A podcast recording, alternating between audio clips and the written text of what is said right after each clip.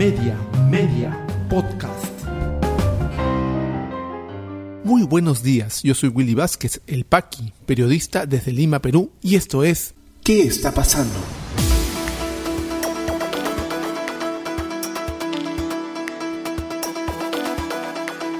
Estas son las noticias que debes conocer hoy viernes 18 de febrero de 2022. Procurador Anticorrupción vincula a fiscal de la Nación, Zoraida Ábalos, con el caso Los Cuellos Blancos del Puerto. Propuesta populista. Premier Aníbal Torres a favor que serenos porten armas. Previa preparación también deberían estar armados. Fiscal incorpora a expresidente Ollanta Humala en investigación por caso gasoducto. Vamos al desarrollo de las principales noticias aquí en ¿Qué está pasando? Una denuncia muy seria se dio a conocer de parte de la Procuraduría Anticorrupción y que involucraría a la actual fiscal de la Nación, Zoraida Ábalos, con el caso de los cuellos blancos del puerto. Según lo que se ha logrado saber en esta, en esta denuncia, el informe sobre este tema eh, fue elevado al procurador de la nación, al ex procurador, en todo caso Daniel Soria. Pero cuando éste se encontraba a punto de evaluar el caso, el gobierno de Pedro Castillo lo destituyó como procurador general del Estado. Informa el diario El Comercio.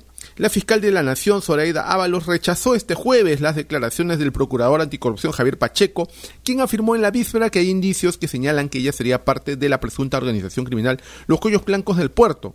Las imputaciones del procurador hacen referencia a un informe que elaboró sobre la titular del Ministerio Público y que fue remitido a fines de noviembre a Daniel Soria, entonces titular de la Procuraduría General del Estado.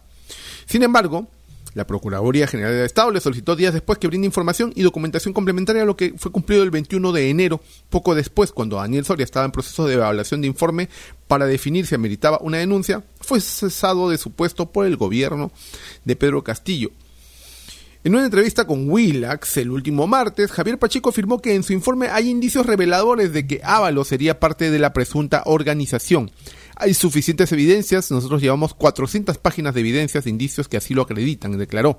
Si bien no detalló estas evidencias al asegurar que son reservadas, dijo que hay aspirantes a colaboradores eficaces que señalan esos. Que ha dicho eh, la fiscal de la Nación, Zoraida Ábalos. Lamento la poca seriedad de este funcionario que con sus declaraciones lo único que pretende de alguna manera es desvirtuar o generar desconfianza de la ciudadanía hacia la fiscal de la nación y hacia la institución que represento, replicó al día siguiente Zoraida Ábalos. En declaraciones a RPP, Ábalos atribuyó las afirmaciones de Pacheco a una narrativa que apunta a traerse abajo la investigación Cuellos Blancos y muchas de las investigaciones que tenemos en este Ministerio Público. Yo también puedo salir y llevar un expediente de 500 páginas y decir que tengo pruebas contra tal o cual persona, pero ¿qué evidencia tiene? Dijo. Hizo eco de sus palabras y de esa advertencia también Rafael Vela, el equipo, coordinador del equipo especial Lavallato, expresó su preocupación porque existe la intención de desaparecer la Procuraduría ad hoc del caso Lavallato presidida por Silvana Carrión, justo cuando en este año se ha pedido que se establezcan juzgados especiales para ver los casos que lleva este equipo especial y justo, qué coincidencia, cuando el eh, fiscal Domingo Pérez anunció que se iniciaría el juicio a Keiko Fujimori por el proceso de lavado de activos. Entonces, habría que ver bien y analizar bien este tema. Dice el, por su parte Rafael Vela, si el procurador Pacheco tenía una denuncia contra la fiscal de la Nación, debió hacerla en los canales correspondientes y no con una denuncia en la televisión. Bueno, habría que recordarle también al, señor Rafael Vela que muchas de las denuncias y grandes destapes de los casos que vienen llevando a cabo a raíz del equipo especial se han hecho también en televisión y en la prensa. Recordemos también eso. Pero este caso es muy extraño, porque hay muchas cosas coincidentes que se juntan y estaremos atrás de ello y informaremos debidamente conforme avancen las revelaciones. En una medida que no apunta un norte fijo, como todo lo que está haciendo lamentablemente el gobierno de Pedro Castillo, el presidente del Consejo de Ministros, Aníbal Torres, ha dicho que los serenos deberían portar armas porque tendrían que enfrentar a la delincuencia en una medida totalmente populista, ¿no? que lo que demuestra es que no hay un norte claro en las políticas de eh, seguridad ciudadana. Una medida como esta, junto, por ejemplo, con la de evitar eh, que dos personas vayan en moto, no ha tenido ya en la práctica, por ejemplo, en Colombia, una utilidad o un resultado que nos haya demostrado que puede dar más seguridad. Bueno, a ello se nota, ahora se suma la propuesta de la presidencia del presidente del Consejo de Ministros de armar a los serenos para que enfrenten a la delincuencia. Hay que recordarle al jurista, al connotado abogado Aníbal Torres que la función de los serenos no es combatir la delincuencia, sino brindar apoyo en la seguridad ciudadana. Apoyo, señor Torres. Quien combate a la delincuencia es la Policía Nacional del Perú y esa es su función constitucional. No podemos armar, ir armando a las personas o a los cuerpos de apoyo de seguridad con eh, cierta facilidad, informa el diario Gestión. El presidente del Consejo de Ministros, Aníbal Torres, pidió a los gobernadores regionales que refuercen el trabajo del personal de serenazgo, pensando detenidamente que sin armas no se puede enfrentar a la delincuencia. Una persona sin armas no puede enfrentar a un delincuente que está armado. Entonces, previa preparación y selección, los miembros del serenazgo también deberían estar armados, señaló. Torres también precisó que el Ejecutivo presentará un proyecto de ley al Congreso, el cual prohíbe la circulación de dos personas en una moto lineal, es decir, para que no hayan pasajeros, sino únicamente el conductor. Ha hecho eco de este pedido el ministro de Defensa, que dice que las Fuerzas Armadas están dispuestas a entrenar a miembros del serenazgo en el uso de armas no letales. El ministro de Defensa, José Luis Gavidia, consideró que sería saludable dar mayor capacidad de respuesta a los agentes del serenazgo para que puedan hacer frente a los delincuentes armados. Señor ministro de Defensa, lea la Constitución. ¿Quiénes están encargados de eh, hacer frente a los delincuentes, de combatir la delincuencia, es la Policía Nacional del Perú. Lamentable este tipo de acciones que, como decía al inicio de este comentario, demuestran un norte totalmente oscuro en las políticas de seguridad ciudadana de este Ejecutivo. Y el expresidente Ollanta Humala ha sido incorporado por la Fiscalía de la Nación a la investigación por el, caso gas, por el caso Gasoducto del Sur, en el marco de las investigaciones del caso Lavallato, informa el diario El Comercio. La fiscal Giovanna Mori el equipo especial Lavallato incorporó al presidente, expresidente Ollanta Humala, en la investigación por el caso Gasoducto Sur, por los presuntos delitos de asociación ilícita para delinquir y colusión agravada. Mori ordenó la ampliación y formalización de la investigación preparatoria contra Humala y los seis ministros Minton Bonges, La Serna y Juan Manuel Benítez Ramos, así como contra Guillermo Lecarnaque Molina, expresidente del Comité de Proseguridad Energética de Proinversión, según la resolución fiscal a la que el comercio tuvo acceso. Además, por el caso gasoducto, la Fiscalía peruana interrogará el 16 de marzo a Marcelo Odebrecht, exdirectivo de la constructora brasileña en Sao Paulo, Brasil.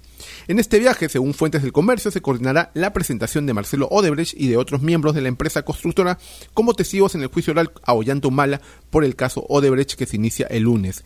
El tercer juzgado penal colegiado nacional de la Corte Superior de Justicia Penal Especializada citó audiencia para las 9 de la mañana.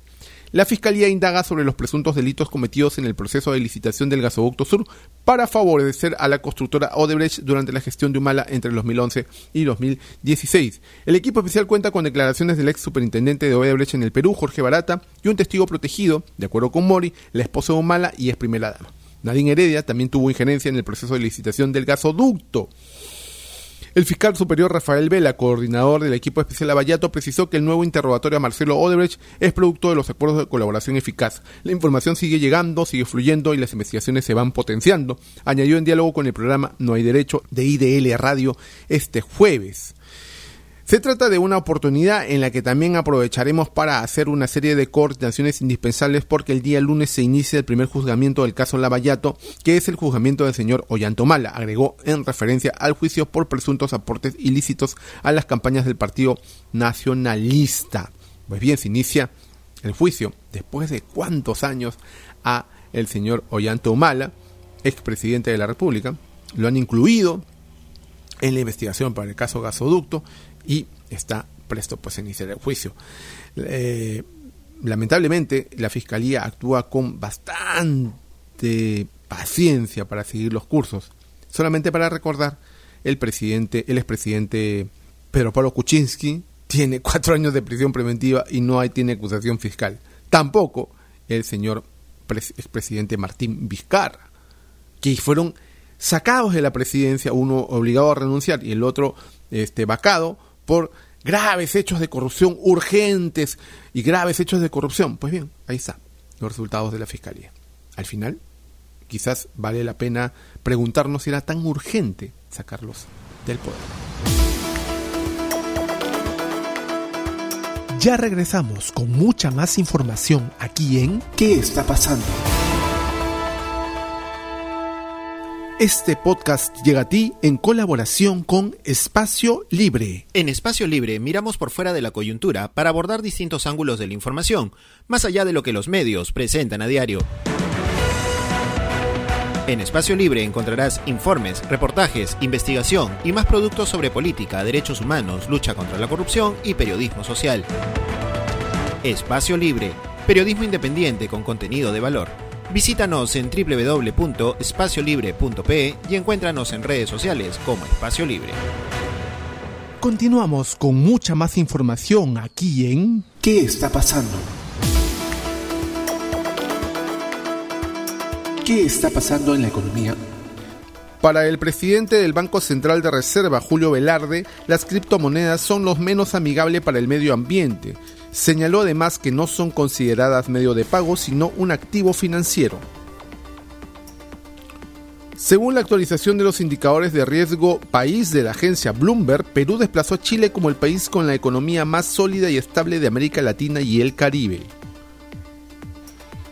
El BCR informó que exportaciones peruanas alcanzaron un récord de 63 mil millones de dólares en 2021. Este hito se logró principalmente por envíos de productos textiles, minero no metálico, sidero-metalúrgicos y agropecuarios. ¿Qué está pasando en las regiones? En Ica, más de 2.000 trabajadores agrarios fueron ingresados a planilla tras inspecciones a empresas por parte de la SUNAFIL. Inspectores precisaron que la falta de inscripción de trabajadores en planilla, en el régimen de seguridad social en salud y en pensiones fueron algunos de los incumplimientos encontrados. En Cusco, bebé de solo 46 días de nacida falleció de COVID-19 el mismo día en que iba a ser trasladada a Lima. La menor estaba internada en el hospital regional hasta donde llegó procedente del distrito de Yauri con insuficiencia respiratoria. En Ancash inauguran los dos primeros colegios reconstruidos parte del acuerdo de gobierno a gobierno con Reino Unido. Instituciones educativas número 1556 Angelitos de Jesús y número 8804 María Parado de Bellido del distrito y provincia de Casma cuentan con componentes que los convierten en colegios de primer nivel internacional. ¿Qué está pasando en el mundo? En Chile, ministro del Interior ante la ola migratoria advierte, llegó el momento de cerrar aún más la frontera. Entre las estrategias que se barajan está el toque de queda en las provincias de Tamarugal, Eloa, Arica y Parinocata y el control de tránsito de camionetas para frenar el tráfico de inmigrantes, expresó el ministro Rodrigo Delgado. En República Dominicana eliminan todas las restricciones por el COVID-19 Medidas como el uso de la mascarilla, la necesidad de presentar la tarjeta de vacunación o las restricciones en espacios públicos pasan a ser responsabilidad de cada uno, manifestó el presidente dominicano Luis Abinader. En Rusia, autoridades de defensa anunciaron que llevarán a cabo el sábado, bajo supervisión de Vladimir Putin, maniobras de sus fuerzas estratégicas, incluyendo disparos de misiles balísticos y de crucero, en plena crisis con los países occidentales en torno a Ucrania. COVID-19 en el Perú. La situación actual de la enfermedad en el país, según los datos del Ministerio de Salud, es la siguiente. A la fecha son 3.474.965 casos detectados, con 4.671 casos las últimas 24 horas y 48 fallecidos. Se han dado de alta 3.494.590 personas, continúan hospitalizadas 3.073, lamentablemente han fallecido 208.964 personas y la campaña de inmunizaciones sigue avanzando porque las vacunas nos dan esperanza con un total de dosis aplicadas de 60.193.831 que hacen un total inmunizados con tercera dosis de 9.454.556, configurando un avance de 68.2% de la población vulnerable y 28.84% de la población en general. Si te interesó este podcast de noticias, recomiéndanos con tus contactos porque estaremos enviando este audio todos los días para que puedas tener una aproximación noticiosa a lo que está pasando en el país. Suscríbete a nuestra lista de distribución en WhatsApp y compártelo. Puedes seguirme también en mis redes sociales de Facebook, Twitter y YouTube como Willy Vázquez El Paqui o visita podcast.elpaqui.com. Muchísimas gracias por llegar hasta aquí. Nos escuchamos en cualquier momento.